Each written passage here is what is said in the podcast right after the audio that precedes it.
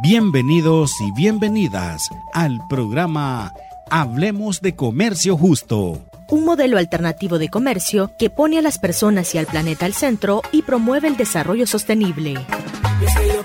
por un comercio justo, donde todos salgamos ganando.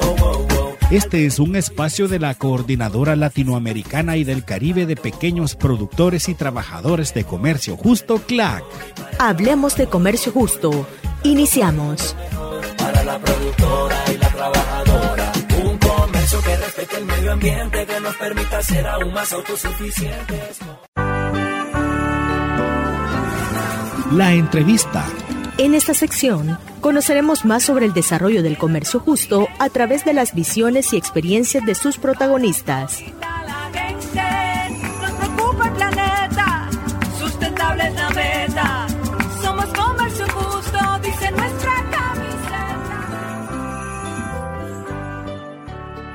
Bienvenidos y bienvenidas a este espacio para hablar del comercio justo, un modelo alternativo que establece relaciones comerciales más estrechas entre productores y consumidores.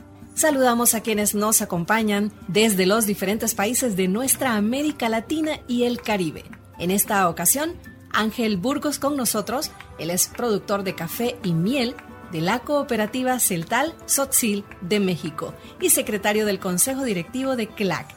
Él es nuestro invitado para conversar sobre la inclusión de jóvenes en el comercio justo y el relevo generacional en la producción agrícola. Bienvenido Ángel. Hola, ¿qué tal? ¿Cómo están? Saludos a todas y todos. Eh, les saludo desde Chiapas, México. El, nombre de la cooperativa tiene que ver principalmente con las dos lenguas hablantes, que es el celtal y el soxil. Dos lenguas de la vertiente maya, pero hablantes aquí en el estado de Chiapas. Bueno, podemos hablar entonces sobre cómo se está trabajando por la inclusión de las y los jóvenes en el comercio justo. Desde CLAC eh, hemos estado trabajando eh, a través de una comisión, que es la Comisión de Inclusión y Género, una comisión que es conformada, y lo voy a hacer de manera rápida, por las compañeras Raquel, eh, Ana Laura, Sonia, Zulma, Silvia y su servidor, que bueno, hemos ido impulsando y también conociendo a través de esta comisión sobre los retos que tenemos para incluir a los jóvenes dentro del movimiento justo. Es decir, hemos ido trabajando una política de género, una política de jóvenes. Eh, el Consejo Directivo eh, logró aprobar la estrategia de inclusión de jóvenes.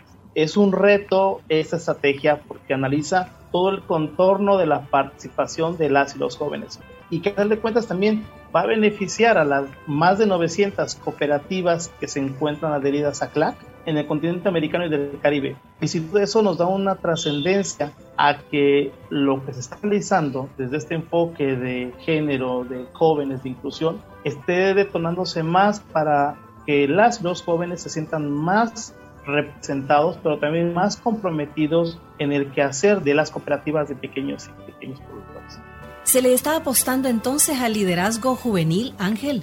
Sí, bueno, ahora eh, yo lo veo bueno, yo llevo mi formación más de 15 años aprendiendo todo lo del sistema de comercio justo, que la verdad cada vez es eh, un reto muy grande entender o conocer los principios del comercio justo, las acciones que se hacen dentro del movimiento del comercio justo, el trabajo que hacen las y, las, y los asociados a las cooperativas de pequeñas y pequeños productores en el movimiento de comercio justo. Sin duda es un reto bastante grande las nuevas jóvenes en preservar lo que hace muchos años eh, iniciaron en este gran movimiento.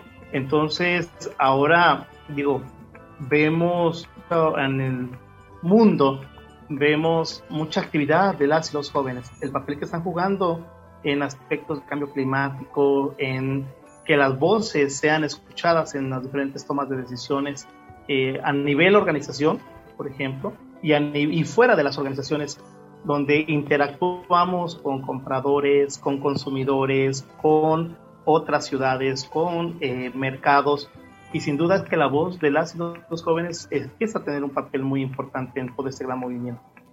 A partir del proceso que nos está describiendo Ángel, ¿por qué se le apuesta también al relevo generacional dentro de las organizaciones? Sin dejar de incluir y apoyar las importantes contribuciones que hacen las generaciones previas, por supuesto. Sí, eh, miren, si analizamos un poco esos dos escenarios de las juventudes y los socios con una edad ya mayor, podemos encontrar una dupla bastante interesante, que es la experiencia con eh, las ganas también de aprender.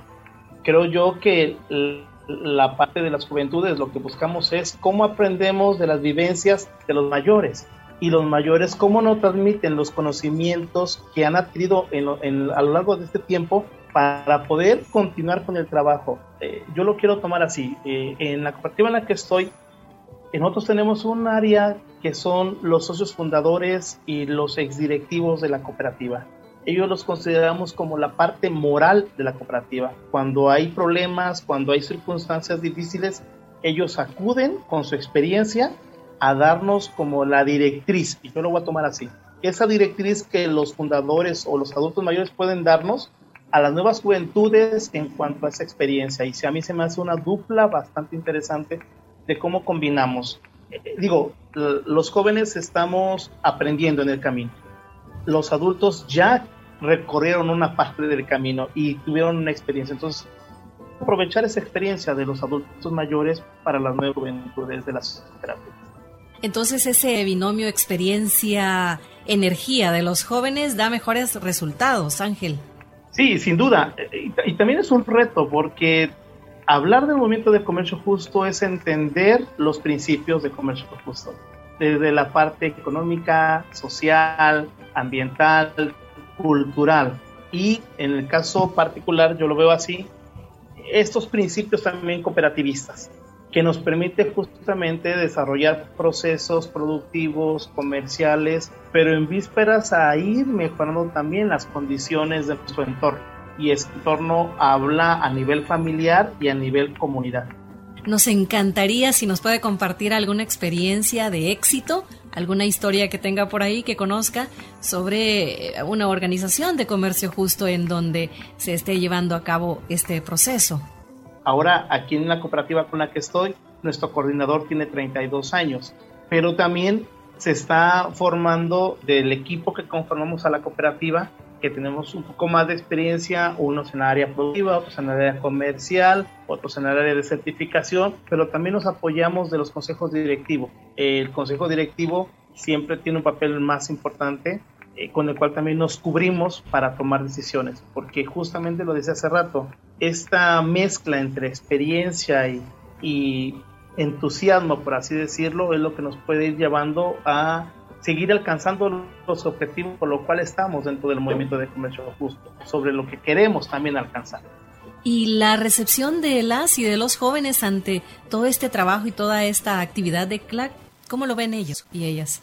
Mencionar que está participando una mujer joven, que es Ana Laura, y en el consejo anterior de CLAC de hace tres años eh, participó también Raquel. Ellas son, más bien dicho, dos mujeres que fueron seleccionadas dentro de un encuentro de jóvenes, si no mal recuerdo, en Perú, y se propusieron también para que ellas fueran eh, formando parte del consejo directivo. El periodo anterior, como lo comento, fue Raquel Jara, ahora tenemos a Ana Laura, eh, una de caña, una de miel, y vamos buscando también que las y los jóvenes estemos ocupando esos lugares también para aportar ideas a veces es un poco complicado entender lo que pensamos los jóvenes, ¿cierto? En lo impulsivo que podemos ser. Pero creo que cuando tenemos una guianza correcta hacia lo que queremos lograr, ese impulso que tenemos, esa energía que tenemos como jóvenes, se puede canalizar y se pueden detonar muchos procesos bastante interesantes. Y yo creo que es ahora lo que hemos estado viviendo. Si bien eh, la compañera Ana Laura forma parte del encuentro de jóvenes, yo salí desde México como tal. Entonces, esta cuestión de dinamizar la energía que tenemos con el apoyo y el seguimiento de personas que tienen más experiencia, porque hay que comentarlo así, eh, encontramos personas que ya han recorrido en el movimiento de comercio justo muchos años y que vale la pena en conocer su experiencia y que nos transmitan los conocimientos que también ellos han generado. Y definitivamente vale la pena conocer de estas historias a través de los protagonistas, en este caso usted Ángel. Muchas gracias por habernos acompañado a conversar con nosotros sobre la inclusión de los jóvenes y las jóvenes en el comercio justo y el relevo generacional en la producción agrícola. Es así como concluimos nuestra entrevista, Ángel, pero me encantaría una despedida suya con ese lenguaje que para nosotros fue enriquecedor ahora al inicio de esta entrevista. Eh, sí, eh, yo me despido con esta frase de la cooperativa, que es Kunash Kotanti Konti, que significa un solo corazón. Y bueno, eh, me despido y les digo adiós y es de Chacom. Muchas gracias de nuevo, Ángel. A ustedes les invitamos a conocer más sobre el comercio justo, sus contribuciones e historias en América Latina y el Caribe a través de las redes sociales de CLAC.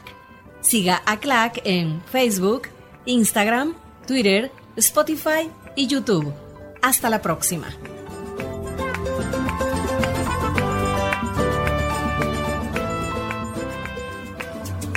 Las noticias de CLAC. Conozcamos más sobre la labor que realiza CLAC en América Latina y el Caribe.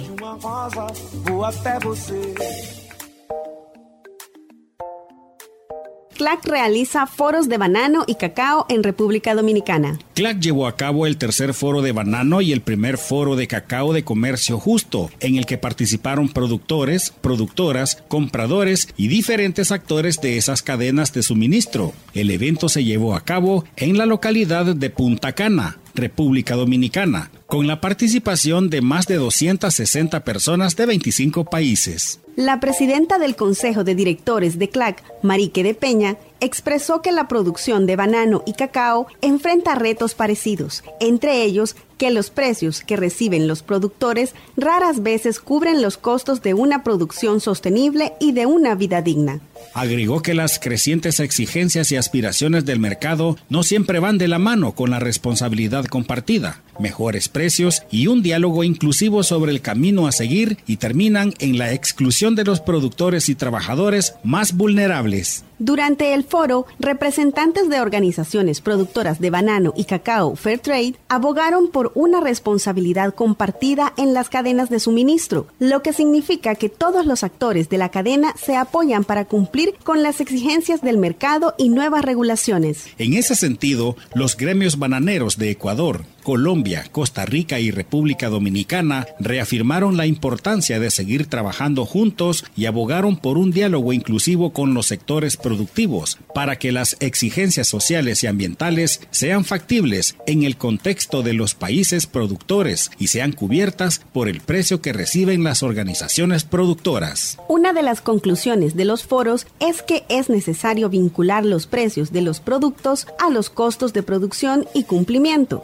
para que las inversiones que se requieren no recaigan únicamente en los productores y productoras. Mario Pérez, gerente de la organización APAC en Nicaragua y presidente de la red Cacao de CLAC, afirmó que el comercio justo busca generar un ambiente de desarrollo inclusivo y crear condiciones para un intercambio justo, donde los productores que se esfuerzan por conservar los recursos naturales, por desarrollar y ofertar calidad, también puedan tener acceso a una retribución más apropiada y más equitativa. Actualmente hay 257 organizaciones productoras de banano y 105 organizaciones productoras de cacao certificadas Fairtrade, que representan a cerca de 85 mil familias productoras en la región de América Latina y el Caribe. Estas organizaciones se encuentran aglutinadas en las redes de banano, cacao y en la red de trabajadores y trabajadoras de CLAC.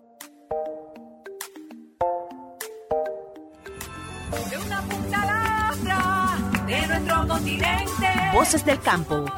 Escuchemos las historias de las y los productores y trabajadores de comercio justo en Voces del Campo. Voces del Campo.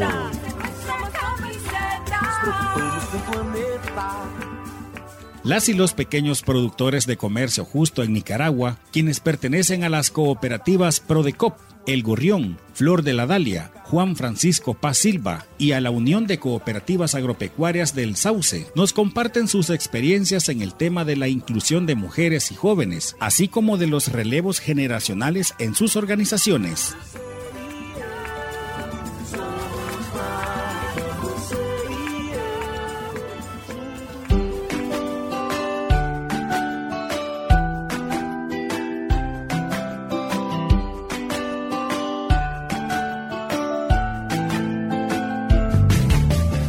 Soy parte de la Comisión de Género de PRODECOP, que para mí es uno de los grandes logros, este, donde estamos trabajando en la participación de las mujeres en los órganos de dirección de las cooperativas, en las tomas de decisiones sobre todo. Entonces creo yo que eso es uno, uno de los logros más grandes también, el desarrollo personal. A las mujeres nos han dado capacitaciones de género, donde nos dicen cómo debemos trabajar, que podemos ser miembros activos de la cooperativa, no solo nuestros esposos, sino nosotros también. Y nos han beneficiado, por ejemplo, con renovación de café. Nuestra organización pues ahorita cuenta con 89 mujeres y siempre tratamos de que las mujeres sean activas en la organización, ¿verdad?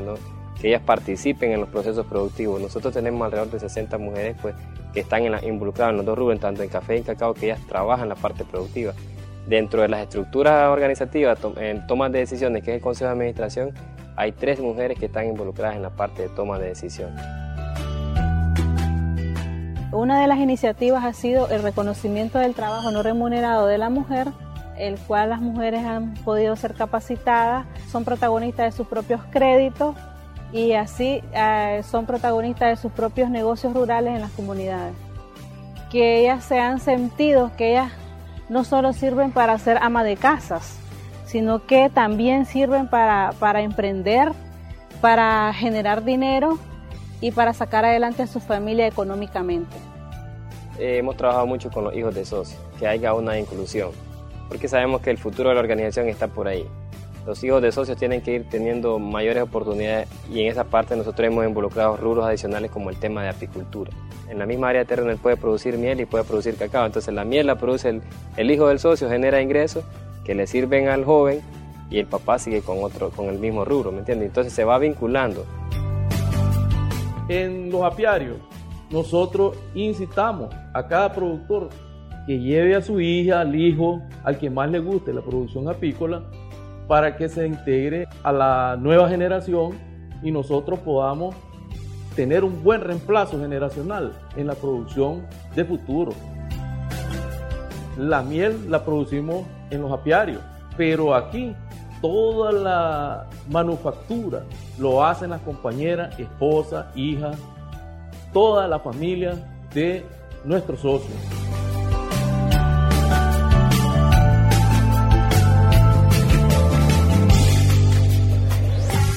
Conoce y participa en las actividades que desarrolla CLAC en los siguientes mensajes institucionales. Las coordinadoras nacionales de comercio justo, las universidades y ciudades por el comercio justo realizaron actividades para celebrar el Día y Mes del Comercio Justo, que incluyeron foros, conversatorios, proyección de documentales, actividades deportivas y ferias de productos para promover un consumo responsable entre potenciales consumidores en América Latina y el Caribe, como parte de la campaña Con Comercio Justo, tú eliges un futuro mejor. Sigue las redes sociales de CLAC y súmate a esta campaña para promover un comercio más justo y equitativo. Representantes de la red Café de CLAC se reunieron en la ciudad de Santa Marta, en Colombia, para discutir los retos y oportunidades actuales en el mercado y la cadena de suministro de café y para planificar el trabajo conjunto con CLAC y el sistema Fairtrade. En la zona de Santa Marta se encuentran ubicadas diferentes organizaciones productoras de cafés de especialidad. Además, a principios de año se realizó la Golden Cup para premiar a los cafés Fairtrade que alcanzaron los mayores puntajes de calidad. Ahora más que nunca el campo necesita a la juventud. por un comercio justo. Escuchemos algunas de las producciones sobre comercio justo que ha realizado CLAC en la sección El Podcast.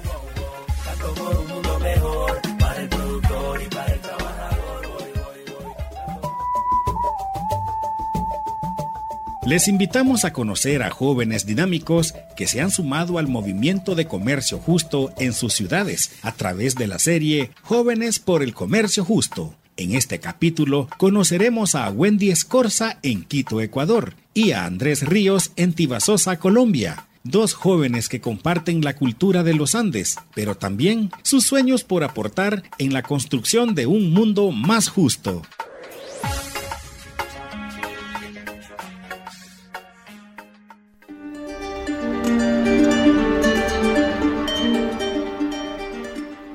La cordillera de los Andes es la espina dorsal del occidente de Sudamérica, bordeando el Océano Pacífico desde Chile y Argentina, recorre 8.500 kilómetros hasta llegar a Ecuador y Colombia.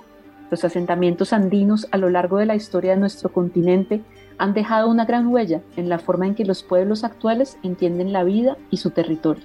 Esta huella, invisible para muchos, se manifiesta en los sueños de dos jóvenes andinos, Wendy en Ecuador y Andrés en Colombia, dos jóvenes que sin conocerse tienen mucho en común.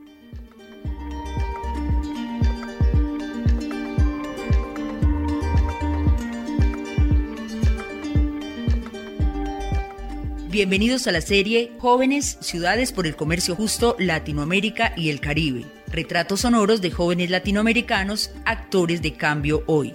Una producción de CLAC cofinanciada por la Unión Europea.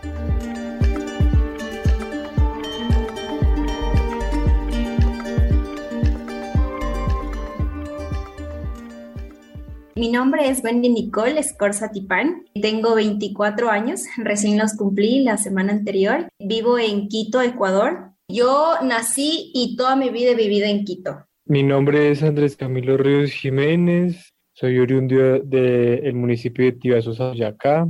Tengo 25 años. Gran parte de mi vida la he vivido en Tibasosa. Toda la que fue mi infancia y adolescencia la viví acá cerca a la zona urbana, no muy lejos de la zona rural. En el momento de esta entrevista, Wendy recién había terminado sus estudios en comercio exterior y relaciones internacionales en Quito. Al preguntarle por qué se decidió por esta carrera, nos responde cuando jugábamos, siempre yo decía, yo les cobraba, ¿no? El pasaje, yo hacía de, de, cajera, yo cobraba las cosas. Siempre me gustaba como que tener una relación al principio, cuando era niña, como una relación con el cliente, ¿no? Me gusta mucho ahorita mi carrera, eh, siento que es algo muy importante. Todas las carreras en sí, ¿no? Son un complemento, todos son como unos bracitos que se van uniendo para el desarrollo del país, para el desarrollo de cada ciudad Andrés, por su parte, creció en la zona rural de Tibasosa, ubicada en el centro oriente de Colombia. Desde niño hizo parte de las escuelas de formación artística del municipio. Estuve haciendo teatro alguna vez con una organización acá, luego estuve un tiempo en música, interpreté el violín un par de años mientras estudiaba y ya casi terminando mi formación de bachillerato, estuve haciendo unos programas radiales los dos últimos años de, de grado. Y bueno, toda esta exploración, todo este conocimiento con el tiempo me fue llevando a, pues a ganar gusto por, por mi municipio, a cuestionarme más sobre él, a mirar de pronto las problemáticas que estaban surgiendo. Pero ya después de, de esa estadía acá y de mi exploración, digamos, en otras ciudades, es donde nace ese interés.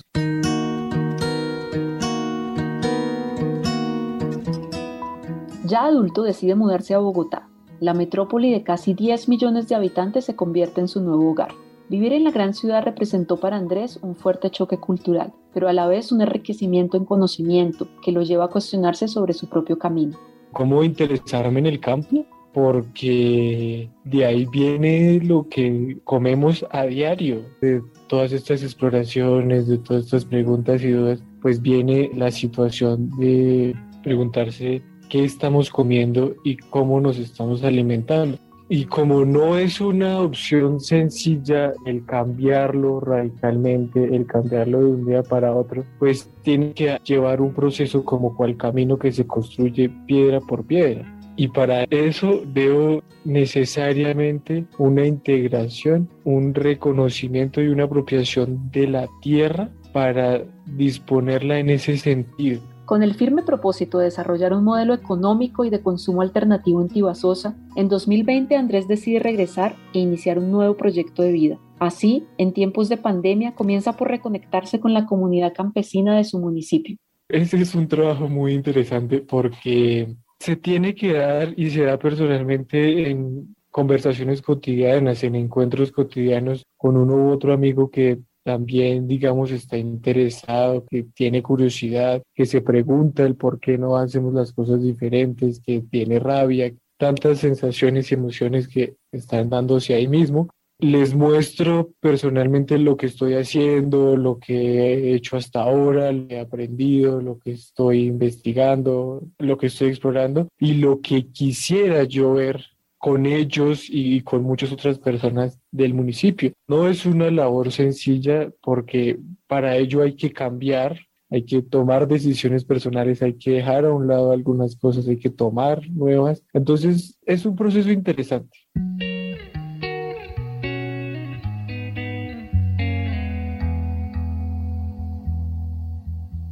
También en 2020, Wendy, animada por los profesores de su facultad, participa en un concurso organizado por Conquito. Conquito es la agencia de promoción económica de la ciudad de Quito, una empresa privada sin ánimo de lucro en la que participan actores públicos y privados y que busca el desarrollo social económico de las organizaciones locales, distritales y nacionales. Los programas y proyectos de Conquito están relacionados con la generación de emprendimientos, el desarrollo empresarial y de negocios inclusivos y cadenas productivas que contribuyen a que Quito se convierta en una ciudad del futuro, más inclusiva, más innovadora y sostenible.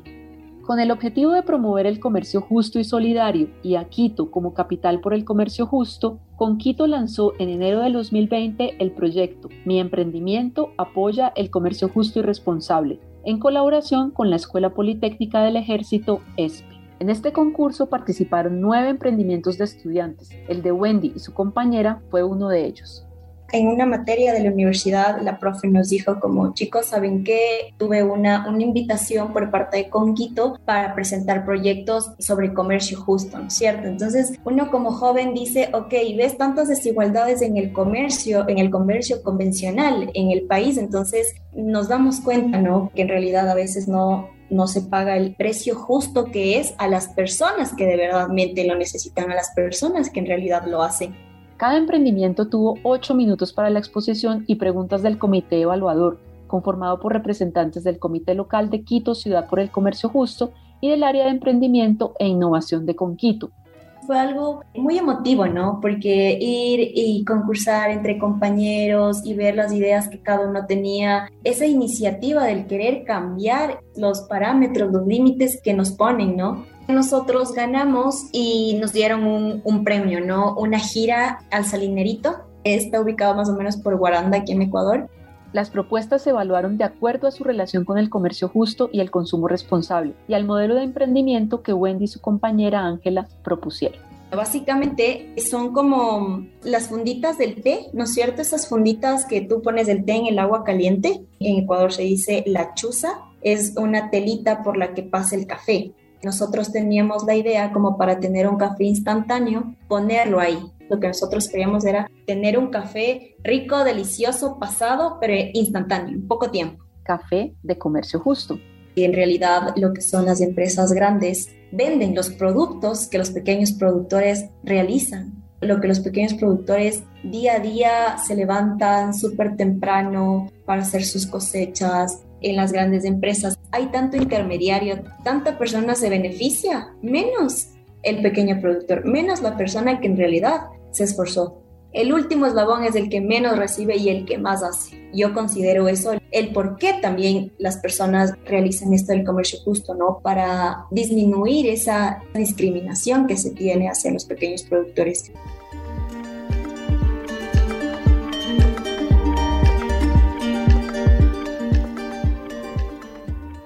Los invitamos a escuchar nuestra serie completa, Historias de cambio de jóvenes protagonistas del comercio justo en seis retratos sonoros. Este podcast fue realizado con el apoyo de la Unión Europea. Su contenido es responsabilidad exclusiva de CLAC y no refleja necesariamente las opiniones de la Unión Europea.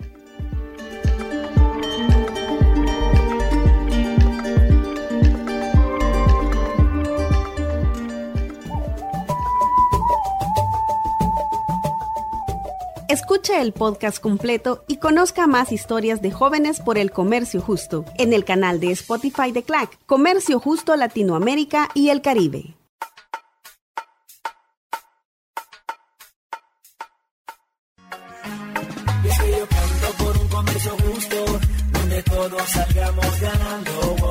Esto fue Hablemos de Comercio Justo. Un espacio de la Coordinadora Latinoamericana y del Caribe de pequeños productores y trabajadores de comercio justo, CLAC.